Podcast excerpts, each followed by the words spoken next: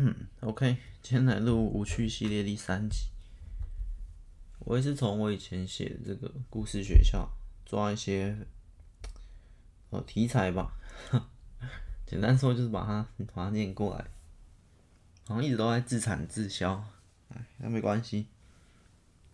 这故事学校呃那时候写了四集，嗯，我也不知道为什么没有继续往后写，有点忘，可能我觉得讲一讲。呃，大概重点都讲完，我就没继续写嘛。然后我们第三集，上一集讲到节奏啊，其实故事就是或小说节奏、剧情、文笔。这一集好像在讲讲那个剧情的，节奏七十分嘛，然后剧情二十分，文笔十分。对，这第一开始那个设定。嗯。OK，先。我先照念一下。嗯，第三课，节奏只是基本。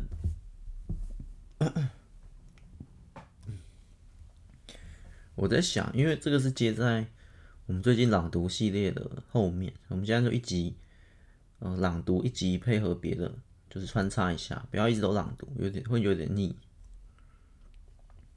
然后朗读系列很明显嘛，大家也知道。我大概已经录到第多少集了？第六、第五、第六集，现在放到第五集。对，那一半大家也知道，大概 小说的的故事或者模样长什么样。我不是说其他人的小说啊，也不是说，不说我的我的小说大概长怎样，大概已经很明显，轮廓已经很明显。对，我们来讲一下我的写法，这都是我的写法。就像唱歌一样，音准只是基本的吧。七十分里面至少要拿六十分，拿完分数以后，跟别人一决一决高下的时刻终于来了。剧情，我以前的写法跟现在不太一样。对，所以我觉得，如果在我们总共一百分嘛，七十、二十跟十嘛，文笔文笔这这好像不会讲，这一集好像不会讲，文笔只占了十分，然后。我们假设你的节奏真的掌控的很好，拿了六十分，可是还不够啊，所以就接到剧情。那如果剧情普通，可能十分，就大概十分。通顺的话，但这样也也不错啊，七十分再加文笔五，可能五分，七十五分。我们这里就说要怎么拿满这二十分，其实理论上是这样，但是我实际做我也做不到拿满，你知道 很难。所以我这边只是一些理论，就七十分里面。对，我可能顶多拿五十、六十，我也很难拿到满啊。但这个是都在教理论嘛。下一堂课开始哦，诶，疑点笔记本，剧情的扎实度、立体度，我在讲，我省了一些废话。呃，哦，诶，我比较想介绍疑点笔记本，因为疑点笔记本。呃，算是我分享一个我很我很常使用的方法，这个蛮有效的，让剧情可以联动起来。这边在说，呃，这一篇下面再举例扎实度的问题，一样都推进了剧情一半，为何比较扎实的那本感觉剧情更有厚度？可是我我这篇我下面举例的要用看的，因为我有用一些呃粗体字，然后把东西连接起来。好像我直接我直接省略这两篇了，嗯，还是念一下哈，快速念一下，有点朗读的系列的感觉。呃，想一下，例如同样都是演到男主角第四天的生活，可是一个拥有串联性，一个没有。然后我给一个题目是：第一天男主角去了和平森林，遇到了几只野兽，把他们杀了，取了他们的皮毛做成盔甲。第二天，男主角去了阳光湖泊，捡了一颗大石头，将它做成了长剑。第三天去了天空市场，买了一顶黄金头盔。第四天去了晴雨客栈，点了一壶酒。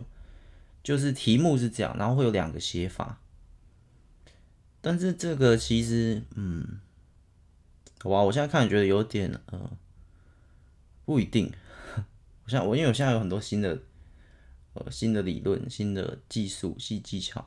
好，没关系，我们继续讲。然后第一个版本就是第一天，男主角因为盔甲坏了，于是特地去一趟森林，杀野兽做了新的盔甲。隔天，男主发现自己的短剑配不上这盔甲，于是去湖泊找素材，又做了一把新的长剑。第三天，依然不满足的他，再买了一顶头盔，全身帅气的新装备，让他在伙伴面前有些神气。于是决定隔天请大家吃饭。第四天来到客栈喝酒，庆祝自己全新升级，大家和乐融融。对，我们沿着刚刚的题目写出了第一个版本是是这样，然后等下第二个版本比较长。对，反正就是呃，我觉得我觉得重点不是在所谓逻辑合不合理，因为一二都合理，甚至题目也合理，就是这是一个。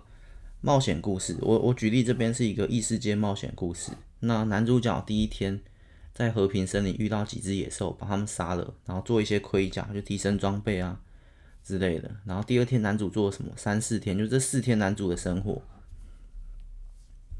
对，所以刚刚第一个第一个题目，因为我题目写的很简陋嘛，所以第一个就加一些剧情，杀野兽做新的盔甲。可是男主发现自己的短剑配不上这盔甲，所以。隔天再去湖泊，可是题目只有写第一天去森林，第二天去湖泊，所以就是第一个版本把这东西串起来，可是还不够。第二个版本就是在说这样串，呃，还不够。反正第二个我来 念一下：第一天，男主与伙伴们正赶去和平森林出任务，加一个出任务，讨伐完野兽以后，将皮毛做的盔甲带回了镇上。可是这个野兽盔甲拥有太过浓烈的血气味，卖不掉也不能用。刚刚那边是直接把这盔甲做成，直接把这个野兽皮毛做成盔甲，这边就加一点，要想要把这个野兽盔甲做成武器，做不了，血气味太浓，卖不掉也不能用。第二天从工会里得知了有座湖能洗净这种邪气，因为他们好不容易出个任务，好，这等下再讲。让盔甲好。第二天从工会得知有座湖能够洗净这种邪气，让盔甲更上一层楼。于是，一行人来到了阳光湖泊，将盔甲浸泡在湖中。没想到盔甲竟然凝聚成了一颗大石头。带回镇上以后，做成了一柄闪闪发光的长剑，名为和光剑。然后拿着意想不到而且惊动四方的战利品。第三天，和光剑的拍卖会热闹非凡，他们决定把它卖掉，挤满了天空市场。男主在等待结果的时候，最后。得标的老板还送了男主一顶黄金头盔，男主客气的花了一些钱买下了这个礼物。诶，为什么？我有点忘了，并跟老板约好明天去附近的晴雨客栈庆祝，那是这里最好的酒楼。第四天，中午喝着美酒，双方都心满意足的交易。男主用黄金头盔盛满了酒，说：“好啊。”呃，我有点忘了，反正我们就先不管后面，我先讲前面，在一二天这里。题目是第一天，男主去森林，然后杀一个野兽，然后把他的东西做成盔甲。第二天再去阳光湖泊捡了一颗大石头，把大石头变成长剑，它就有盔甲又有长剑。所以第一个版本就是说，嗯，简单的说一些，因为盔甲坏，所以他们去出任务杀野兽做新的盔甲。第二个就是说，在这个过程中加入了一些，呃。怎么讲？一些串联，再把它串得更完整吧。就是去和平森林是去出任务的，但讨伐完野兽以后，然后把这些皮毛带回镇上要做成盔甲，可是做不了，因为这些皮毛太多的浓烈的血气味，卖不掉也不能用。可是他们好不容易，好不容易啊。出了一个任务，然后损失了这么多人或什么，或这么辛苦，所以还是要想办法把这些战利品拿来用。所以去询问了一些，诶，发现有座湖能够洗净这种气味，然后再让这盔甲更上一层楼。所以接着就来到了湖泊，然后把盔甲泡在湖里，然后结果它变成一颗大石头，盔甲盔甲变或这些皮毛。对了，反正，但我现在看起来有还是有少一些东西啊。以当时我的呃想法来讲，这个大概蛮久以前写，可能有三年前吧。对，反正这这这时候的我，呃，为了举例，所以我先定了一个题目，然后再用这题目来写下面两段，把这个题目给合理化，然后顺便串联成故事。因为题目不是故事，题目是第一天男主做了什么，第二天男主做了什么，第三天做了什么。我设计这个题目，然后我自己把它解解两个版本，去把这个题目中间串联，让它的这才是这个剧情的概念。所以就是一个有串联性，一个没有，大概是这样。还有。其实合不合理，我觉得都合理。因为第一个版本说第三天依然不满足的他，再买一顶头盔。然后第二个版本是说，你说这样，哎，他就额外就买一个头盔，他的新装备，这头盔怎么来的？买来的也合理，只是我觉得是都合理，只是完不完整，或者是呃，这个合理的这个饱和度够不够高而已，一定都合理，只是一个是有故事的合理，一个是。没有故事的合理就是这样。那它有盔甲有剑嘛？那第二个版本它的这个头盔怎么来的？它的头盔是因为它前面的这些东西，前面它要先有野兽，然后打完野兽才有这个皮毛，才用皮毛再去湖泊变成石头，石头再变成剑，然后剑这个剑很特殊，所以第三天的剑放到了拍卖会，拍卖会很热闹，拍卖会很多，呃。我知道为什么他要客气买这个这个头盔啦，因为最后得标的老板还送了男主一顶黄金头盔，因为这个剑一定卖出了超高价，卖出超高价，所以最后这个买的这个客人大老板，所以男主客气的花了一些钱买下这个礼物，就是跟他在买，就是你花那么多钱买了我这把剑，我再买了一些东西，但是这个也不是什么重点，然后在最后再约到第四天，那我们为了庆祝这个美好的交易。我卖了剑给你，你送我头盔，所以再去喝酒，就把酒去联联动。主要第三个，这个这个头盔怎么来？头盔是因为要有先有前面的东西才会有这个情况。可是刚刚第一个版本头盔怎么来？头盔就是男主角男主角觉得装备还不够，我再去买一个头盔。对，好，我们下面我下面接着讲。不过答案很明显，有串联的意思，简单说就是因果。而因果在剧情里的表现就是必要的剧情，无法选择。哦，那我这边讲一个太阳理论，太阳理论就是后面的疑点笔记本。对，所以所以其实重点就是，呃，这个这个一二三天，第一天的这个会影响到第二天，就是把这个题目串起来。题目第三天男主角买了一个盔甲，可是如果没有前面去杀野兽，如果没有。把这个剑放到拍卖会，男主角不会得到这个盔甲，这就是所谓这个因果，所谓串联性。可是第一个版本就是不管有没有杀野兽，不管有没有得到这个剑，不管有没有去湖泊，第三天男主就是去买买了这个头盔，就是这两个差别，一个是就是有串联，没串联就可以第三天我想干嘛就干嘛没有，但另一个第三天是我必须要这样，因为我第一天做了什么事，导致我第二天要去哪。第二天去了哪，导致我第三天会得到什么东西的这种因果性串联，也就是这边说必要且无法选择的剧情。然后下面解释，我要念一段。我们看第二个版本，好不容易完成任务，获得盔甲这个战利品的主角团，却发现这东西根本卖不掉，也不能用。于是剧情的导向就会迫使他们要去解决这个问题，因为盔甲有血气，所以要去阳光湖泊。对，是是有一个逼迫感的，就是好像一切的命运都串起来，就是蝴蝶效应的感觉，要有蝴蝶效应的感觉。可是第一个没有，第一个，第一个他的第一天，他打完野兽，然后就把野兽拿到镇上去做成了盔甲，然后有了盔甲，然后他就觉得，然后第二天他就他就想要，哎，他要拿。呃，对，然后他就觉得，嗯，可是这个盔甲好像自己的短剑也配不太上这盔甲，然后就去湖泊。可是自己的短剑配不上这盔甲，于是去湖泊，当然合理，只是呃不够有这种无法选择的感觉。他就是可以选择，如果这个男主觉得自己的短剑配不上这盔甲，他也不一定要去湖泊找素材做一把线长，他也可以随便在路边，随便在镇上买一把。就是他去湖泊这个理由呢？合理，可是不够说服力吗？我觉得，我觉得也不是，就是他要去就去啊。就是第一晚隔天，男主发现自己的短剑配不上这个野兽盔甲，于是去湖泊找素材，又做一把新的长剑。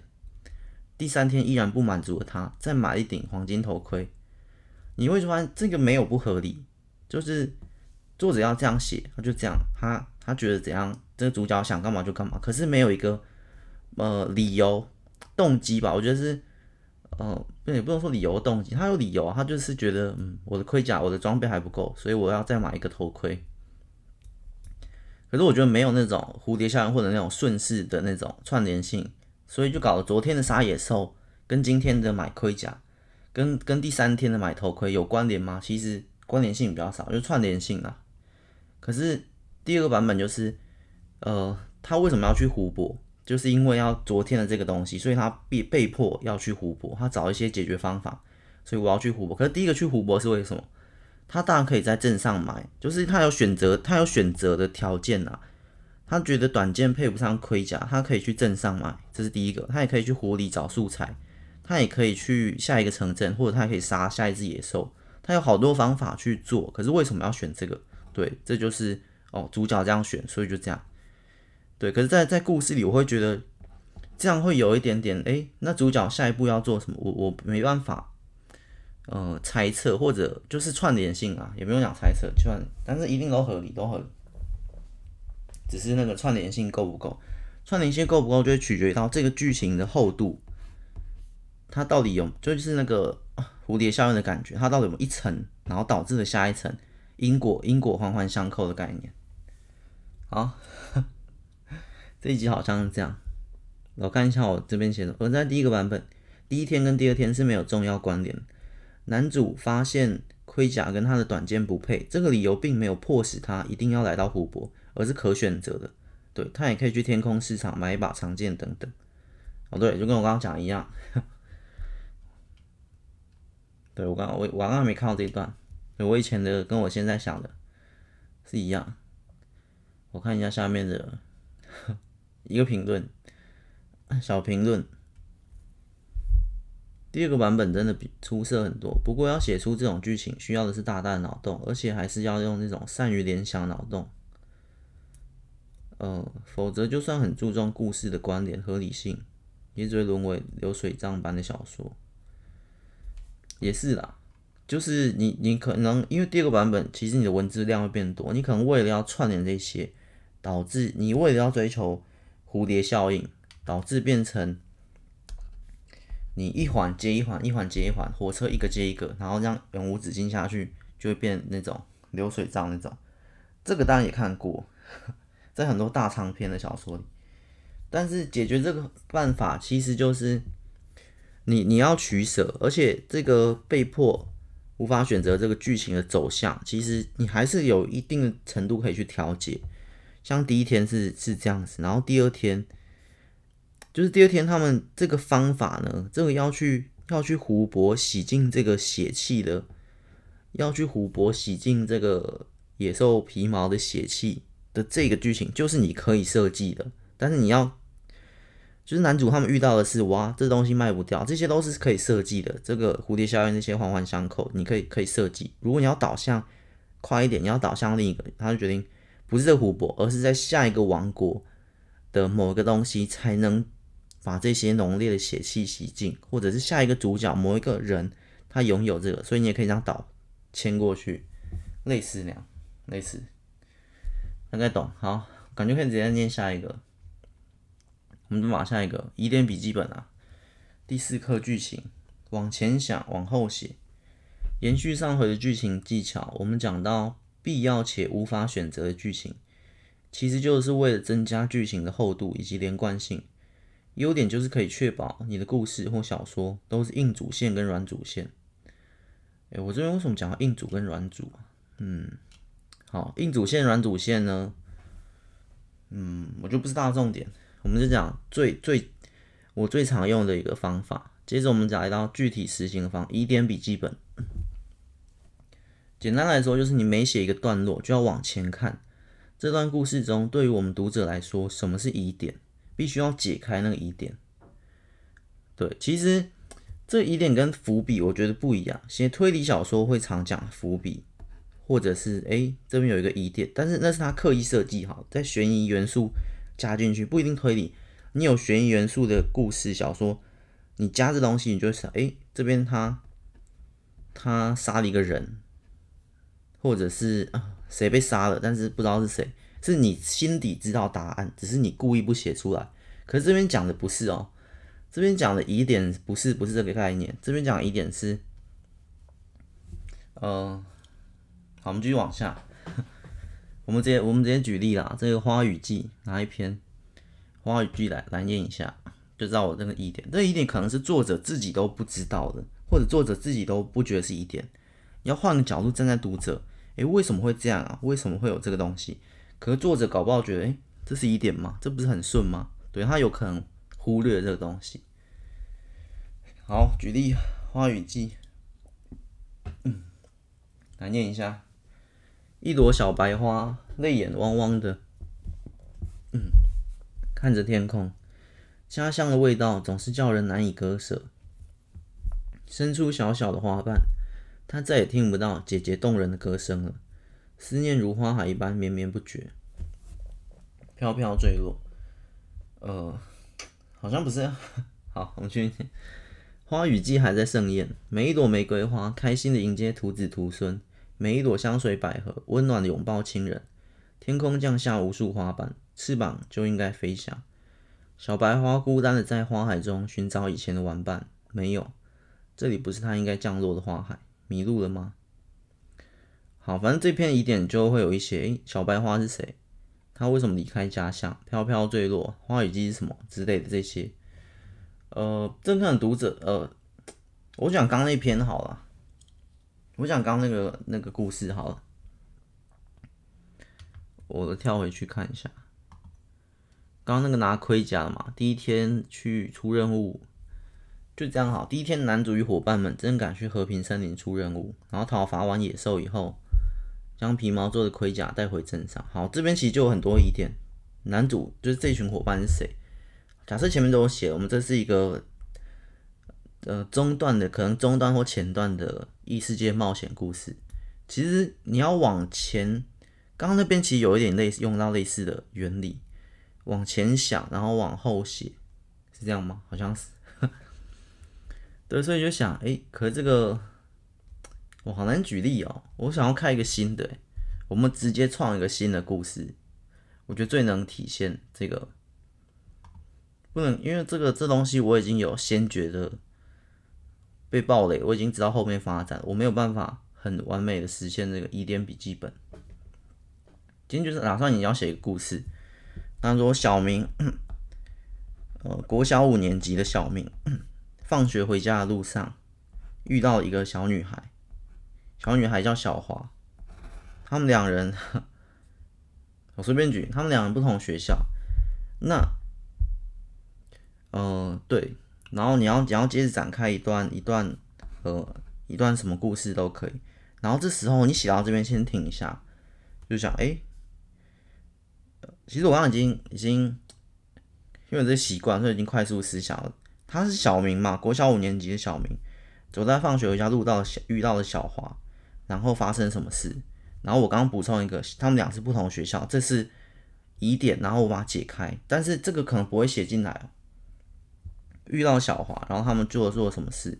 然后这时候站在读者角度说：“诶，这两个到底是谁？他们是同班还是什么？”会有这些疑问。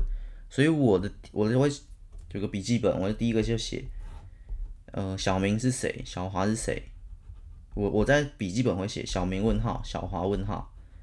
可是我在在剧情上面我不会，我不我不会这样写啊。然后我在小明的设定，我就会写可能，呃，安平国小，另一个可能安康国小。这样子，我在那个笔记本会这样写，然后就写第二个第二个疑点。但是我的剧情是国小五年级的小明，放学回家的路上遇到了小华，他们两人一起去一起去啊公猪冰，一起去吃公猪冰，公猪冰对，好就这样就这样这样就够了，这样就够够举例了。小明放学回家路上遇到了小华。他们手牵着手一起去吃一家冰店，叫冰店啊，反正冰店里面最有名的是公猪冰，反正吃冰就好。好，手牵手，小明 再简单一点，超简单。国小五年级不用不用，小明放学后在路上遇到了小华，接着他们手牵手一起去吃冰。好，我把这句打下来一下好了。小明放学后在路上遇到了小华，然后他们手牵手一起去吃冰。好，这就就这样，超短，不到二十个字吧。然后，所以在这边我写完这一段的时候，我会停一下。但不是只这么小段，通常是更大段。我会停一下，然后我的 EDM 笔记本，我会拿另一个笔记本出来，手写的，通常或或打字都可以。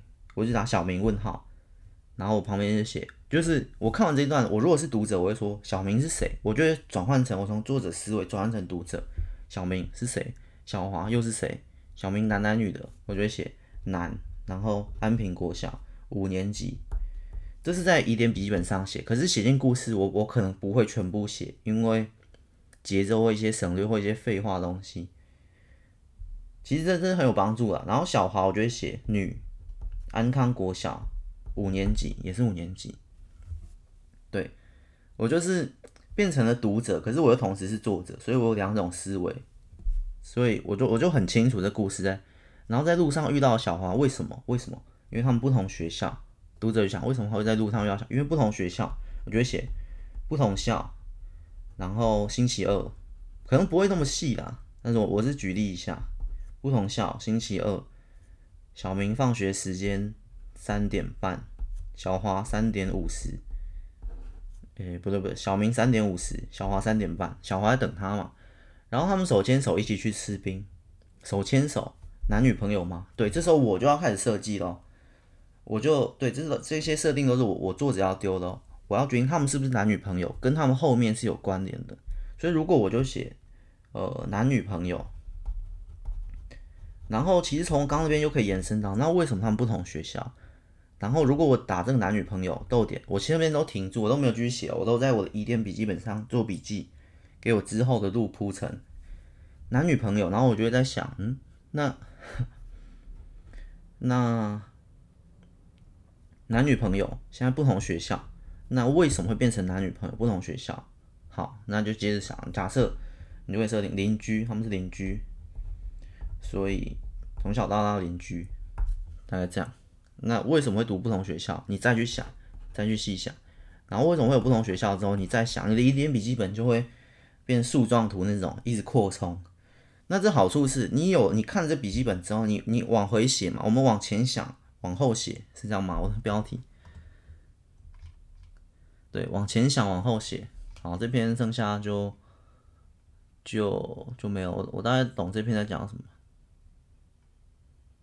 好，OK，我回到这故事，然后他们手牵手一起去吃冰，就这么简单一句话。可是，在一点笔记本上，你就已经写了什么安平国小、安康国小。大大重点了，他们是不同学校，他们是男女朋友，他们是呃从小到大的好邻居，青梅竹马之类的，国小五年级而已，青梅竹马。然后你要再延伸也可以，他的爸妈是做什么的？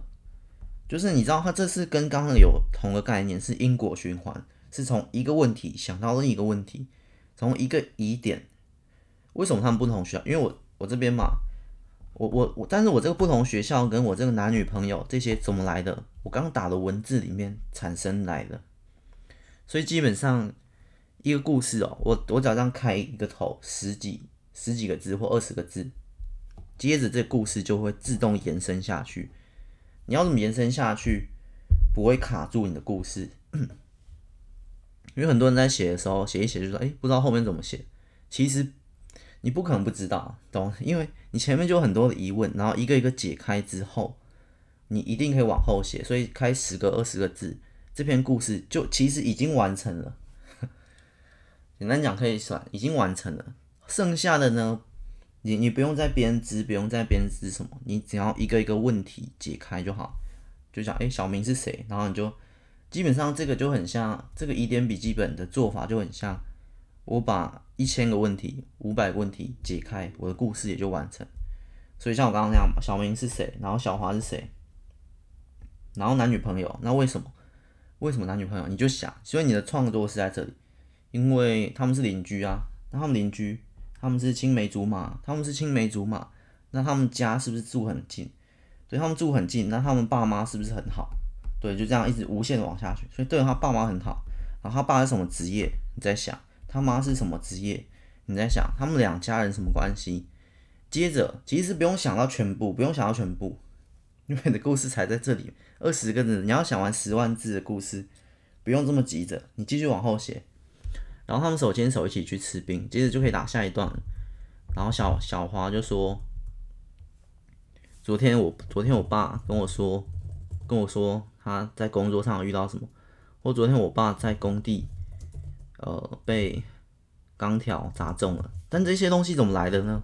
你会以为哦，我这些剧情是不是凭空？没有，都从刚刚的疑点笔记本来的。”因为我们刚刚讲到邻居嘛，青梅竹马嘛，然后爸妈嘛，爸妈做什么工作，你这些都设定完之后，解完之后，你就可以想，哎，那等下剧情我有好多可以讲，我可以讲今天是星期二，小华开头，小华先说话，边吃冰的时候，他的这个对话框里面的文字，你要怎么写都可以，你有好多选择，这就疑点笔记本的好处，你可以写，哎，今天今天星期二，或者是哎，我等你二十分钟了。对，为什么你要让读者知道？因为这些讯息不是只是写在你的疑点笔记本上，你要把这些安平国小、安康国小这些东西用故事的方法带进去。所以你你可以写，像这边他是他说，昨天我爸在工地被钢条打到了之类的，那带出了什么？带出他爸的职业。如果换一个对话框，今天星期二，诶，不是不是，你换一个对话框，我等你二十分钟，诶，然后。呃，小明就可以回答说：“对啊，星期二本来就等比较久啊，然后怎样讲就可以带出他们不同学校，或者是或者是讲一些你要一些手法，要一些，但是要想办法带出这些资讯。对，这些疑点笔记本上就是读者还不知道的资讯，可是你即将要把它铺出来，或者是邻居、男女朋友这件事情也是，你要你要同时带出男女朋友，带出不同学校，带出青梅竹马，也可以用一些。”呃，就是要浓缩一点那个剧情，你可以一次带出三个。例如，你说今天我在，今天我在我们班，或者是都怪你啦，当初不跟我选同一间小学。好，这边带出不不同，当初不跟我选同一间小学，读者就知道哦，他们俩不同学校，都怪你啊，当初不跟我选同一间小学。你看，叉叉叉叉叉是不是喜欢你？带出，嗯，这什么意思？他们是不是情侣？然后下一个小小明就可以解释，哪有？我一直都很喜欢你啊！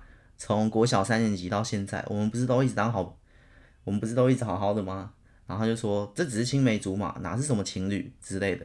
大概三句对话框，很多资讯就可以出来。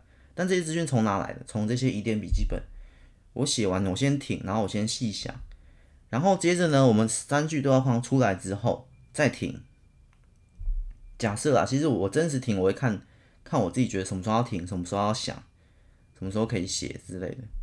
对，这就是疑点笔记本，我自己的，我不知道其他有没有用这一招，我自己是 私藏绝招，我觉得很好用，很实用，而且整个故事的轮廓或什么都很清晰。那你疑点笔记本上上百上千个问题，以我之前啊十万颗石化太阳哈，我我的笔记本，我后来是拿纸来写啊。我要每一章重新看过。假设我要写第六章的时候，嗯，其实我写完一章，我会我会记录一下，就是到底有哪些还没解开，读者还不知道。例如第一章我的笔记就是之前十万颗石化太阳嘛，我就我就会写，诶，脑病其实没有想象中可怕，或超级迷惘是有钱人什么什么，做一些笔记，甚至不一定是要问号问号问号，你也可以做笔记，把这一章的重点记录下来。但通常我会记住那些疑点啊。好，我们回到刚刚的故事嘛。我这边他说，昨天我爸在工地被铁条。我们回到刚刚那个版本，三句对话框的，都怪你啊！当初不跟我选同一间小学，你看，叉叉叉叉叉，是不是喜欢你？然后我都没办法在你旁边，怎样讲？反正这些社会画框设计，好，我们不讲那些小情小爱的。以我的版本会会讲，昨天我爸在工地被铁条砸到了，然后另一边就说，那薛妈妈怎么样，就会带出哦，他是薛小华，也、是吗？哦、不是，他是对他薛小哦，薛爸爸对不对？薛爸爸汤妈妈，汤妈妈要讲汤妈妈，因为他爸被打到，那汤妈妈有我们怎么样？然后就说我妈现在在在医院陪我爸了，然后他们吃着冰，然后冰旁边就会有一个客人在说，哎呦。如果要带出不同学校，冰旁边就有客人，哎呦，为什么你们俩穿不同的制服啊之类的？但是这种方法是比较粗浅的，因为要带出这些资讯，要带出不同学校啊，带出他们是男女朋友啊，带出他们是什么，呃，这就是难度的地方了。你要对话框内不要太明显的带出设定或资讯，你要用一些剧情来演，例如像刚刚那个，都怪你当初不跟我选同一间小学，带出这个不同学校，比刚刚那个好。刚刚诶，为什么你们俩书包不一样？哦，因为我们不同学校啊。这样，这回答也是带出刚刚那个资讯。对，对，然后对啊，差不多这样子之后，有这三句之后，再就有新的疑点产生。你每写一段新的文章、新的文字、新的剧情，就会有新的疑点产生。那为什么他爸在工地被铁条打到？那为什么他妈妈在医院？然后为什么这样这样这样？都是一些读者会，你要就是我从作者，然后切成读者，然后再切回作者，再切回读者，来来来来切回，就是我有点自问自答的感觉。我先写一段，然后我回到读者，诶，为什么会这样？然后我再回到作者，哦，因为是怎样怎样怎样，就是我要让你懂，但我要让你懂，我必须要站在你的角度，我才能懂你的不懂，对，这种互换，我自己的方法，这样自问自答，其实照这套下去，这个故事是可以无限的。理论上是可以无限的，但是当然你可以设一个停损的地方，你可以开始开始在后面对话框开始把它收起来。你的疑点会，你写三行会跑出三个新的疑点，你又写三行又跑出三个新的疑点，你也可以把它收起来，你也可以好，接下来三行我不要跑出新疑点，我要把刚刚三疑点全部讲解清楚，所以就结尾了。对，所以这个可以无限，也可以。收起来，对，那大致的方法就是像我刚刚那样讲，找一个笔记本，一开始我真的建议用用写的，拿一张白纸也好，然后就这样讲，小明问号，然后男，然后安平国小、安康国小，可是我刚刚那些这些设定，我也不会全部加进去啊，男跟女我不需要再讲解了，这边很明显嘛，他们怎样讲的，我就不需要讲，安平国小、安安康国小，我的设定五年级也不是重点嘛，后面。如果他在讲他爸，如果他在讲怎样怎样，对，所以就是一点笔记本上的资讯会更多，然后进来的时候你就可以取决于你要你要写哪一个，像我刚刚这边可以写安平国小、安康国小，或者是不同学校，还有星期二，还有男女朋友，还有邻居，还有青梅竹马，还有他爸妈，我有七个东西可以写，可是我实际写进来，我可能写三四个，我觉得重点的就好了。对，大概是这样。OK，这个是我觉得甚至可以当最后一课啊。无趣系列，我们我们再看。但是我觉得，呃，文笔那边我还想来讲讲一集。但是我们剧情这一集差不多啦。我们当时花了两集在讲，我想我想大家也停在四集左右吧。无趣系列大概会在四集终结，两集在讲节奏的重要性以及节奏。体感时间，今天这集在讲剧情，然后我实际呃分享一个我我的我的方法，如何让剧情更通顺或者更有呃逻辑吗？也不是啊，更有串联性，更通顺，更有串联性，更有厚度，更有这种呃因果关系的的方法。这个疑点笔记本，因为如果没有疑点笔记本，通常会怎么写？我以前怎么写？在我没有研发出这套方法之前，小明放学后在路上遇到了小华，然后他们手牵手一起去吃冰。接着他们遇到了一个阿伯，发生什么什么事，然后再发生什么什么事。阿伯说：“诶，我前几天看到看到那边有一个很好玩的游乐园，然后怎样？就是我不会我不会往回去检视我刚刚那段文字到底产生什么疑点。刚好产生七个疑点嘛。然后如果我不回视的话呢，他们遇到了阿伯。”阿伯就是第八个疑点，阿伯说那里新开一间好玩的游乐园，游乐园为什么会新开一间，对不对？你的疑点会越来越多，你知道？你会无限膨胀，你可能回头检视的时候，哇，我已经产生二十个疑点给读者，读者已经就是他要跟着你剧情走，对，吃冰，然后跟着阿伯，然后去哪里去哪里，接着去哪里。你有时候那疑点的那个控制太多，然后你可能要哎、对，这边可能开始要解释了，就开始一大段解释性文字开始解释哦，因为怎样怎样怎样，对，他有点可能。已经写了五十个疑点，读者五十个疑问，然后你又一次解开三十个，对。可是我刚刚这种一环一环停下来看一下，停下来看一下，比较不会漏掉啊。而且这个逻辑就比较通顺，因为他们去吃冰，吃冰地方遇到阿伯，阿伯跟他们说有个游乐园，然后他们就接着去了。这这个就像我刚刚那前面前半集在讲嘛，它的串联性在哪里？吃冰为什么要去游乐园？可是如果吃冰了之后，他们谈话是昨天我爸在工地被打钢条打到了，所以呢，他们接着就要去医院。去医院，然后他妈跟他说，他妈妈跟他说：“哦，你们不用担心啦，附近开一家游乐园，你们去游乐园玩，然后玩完之后再回来，晚上我们再一起去回家吃饭之类的。”他的合理性越多，然后知性也会比较带出来。然后哦，他妈妈，然后他爸爸，然后为什么要一起回家？因为他是青梅竹马，青梅竹马，然后游乐园，对，你知道。串联性，它的那个串联性、因果性，对，以及那个逻辑合理性，嗯，为什么他要去跟着老伯去？对，跟他妈妈一起去不是更方便？对，像刚刚那样举例，这些 小故事的开头，然后接着一点笔记本再继续往下记录，再继续往下记录。哎，这游乐园谁开的？游乐园怎么会新出在这里？然后，所以他们社区是长怎样？是老旧的吗？还是在都市的？还是郊区？啊，为什么他们会选不同的学校？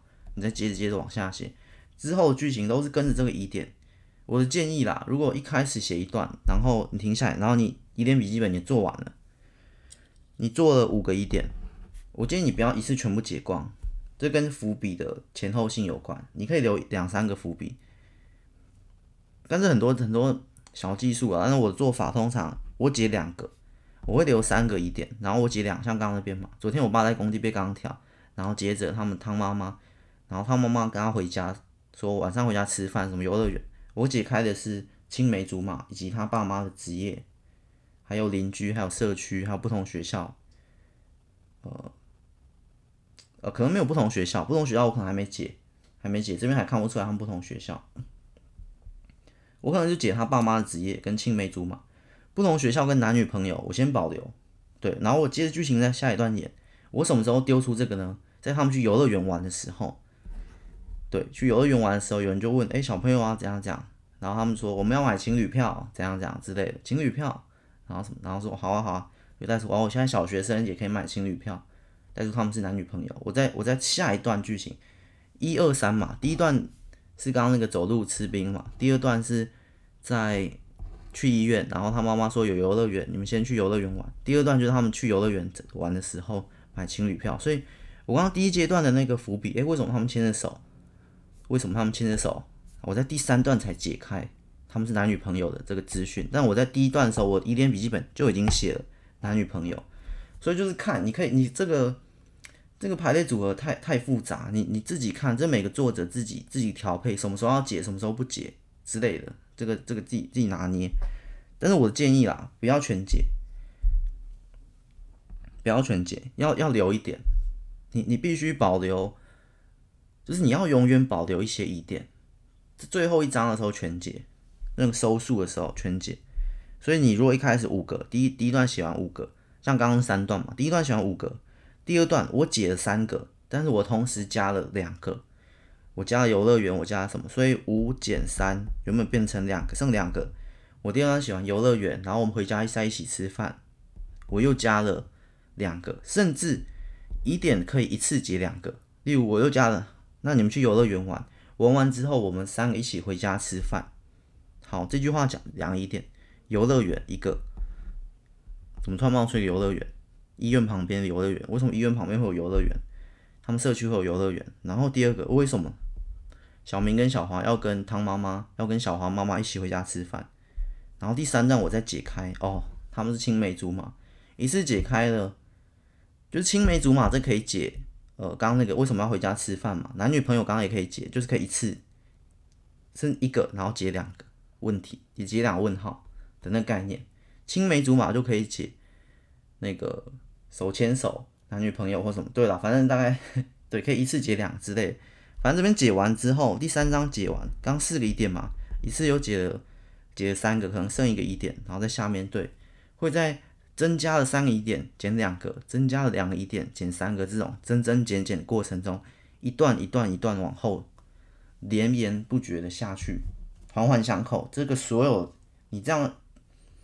整篇中疑点笔记本，你这样用完，你所有剧情都是环环相扣，逻辑性很缜密的，然后又有因果关系，又有串联，又有厚度，又有对 很多效果，会有一个化学作用，真的见是蝴蝶效应的感觉。对，但是缺点就是，我也不是每，我也不是常常，我也不是每写一章就在那边记一点，没有，我也没有那么认真。理论上是这样可以，呃。因为我后来我在脑中我自己有有一些疑点了，我自己有，哎呦，这边有一些疑点，我等一下要在哪里解开，然后写我一段，我已经在脑中构建了，但是我觉得实际写下来还是比脑中的厉害啦，实际写下来是更更准确的，但是缺点就是会很慢，因为我每写一段我就要记录问号，我就要开疑点笔记本，我甚至可能开一次。我会一一到一百题，然后第一题是小明什么，然后后面会写答案，答案是什么，然后我有没有解开？诶，在第二章解开了，我就打勾。诶，然后我回头看，我要写第七章的时候，我根本不用想后面剧情，我只要回头看前面哪些疑点还没解开，然后前面还有二十个疑点还没解开，我先解这两个，所以我接下来剧情我知道怎么解，所以我透过一段剧情，然后再把这两个打勾，然后接下来怎么演，我再打勾打勾。对，我根本不用想新的剧情，我只要往前往前想。往后写，往前想哪里还有没讲的地方，往后写，写的过程中又会出现新的一点。那为什么这样这样这样？像刚刚那个，对，大概是这样。所以它需要很多这种联想力啊，或者这种解答的能力。嗯，大概这是这是我的方法。但后来我就我都习惯在脑中，脑中已经有一个疑点笔记本的概念。实际写出来也会啦。如果有些太复杂的剧情，像《十万颗太阳》，我就是实际写出来，大概每一章都写了十个，然后有些十四个，有些十五个疑点，全部写出来，哪边哪边哪边的疑点，然后我再然后我再重看一次，哦，这边解开了，打勾打勾打勾，哪些还没解之类的。对，大概是这样嘛。甚至甚至不要讲创作啊，你在读别人的书也可以。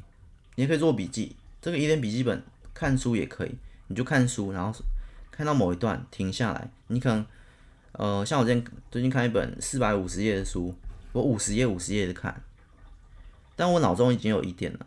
好，我们讲纸上，你就五十页，然后诶，然后你就写写五个题目，写题目写问号型的，不是写重点型，写问号型的，十个也可以，就是你感觉到疑问的地方，诶，为什么？为什么怎样怎样怎样？然后为什么他会这样这样这样？为什么这样这样？然后你再看下一个五十页，然后看完之后你就想，哎，你可能有新的题目、新的问题，你就一样写下来。然后你再看一下上一次记的那五个问题，哦，这个解开了，这个解开了，这个伏笔解开了，这疑问解开了。哎，还有两个我还不知道。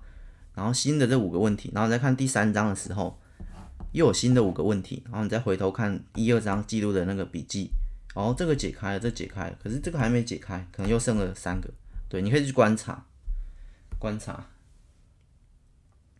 其实大部分的书都都是有照这个这个模式的，只是他们写的时候不会照这样。我猜啦，我因为我我是没看过，我遇过几个其他作家，但是我没有看过别人用这种方法。他们就是都是很正常的写，可能在脑中，可能在脑中，我没有询问啊。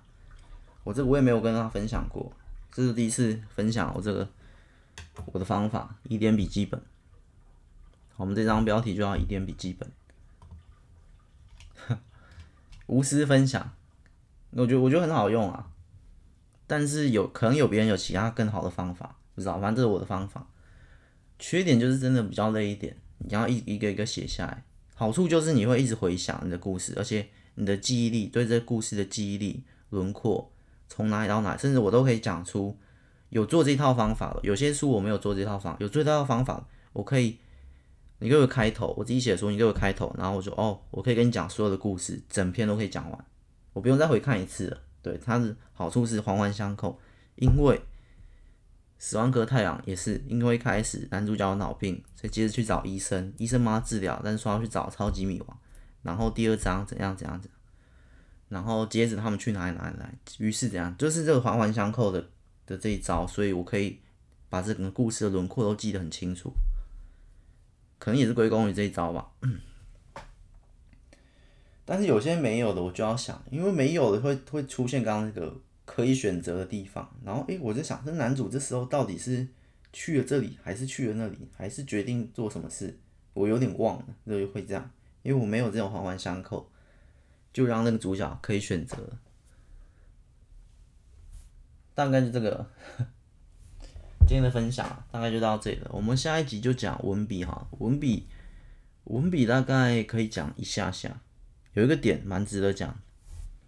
就是文笔的好坏，文笔的比较，其实是因为某些基准，所以可以比较或不能比较，或者有好有坏都可以。好，我们下一集再见，拜拜。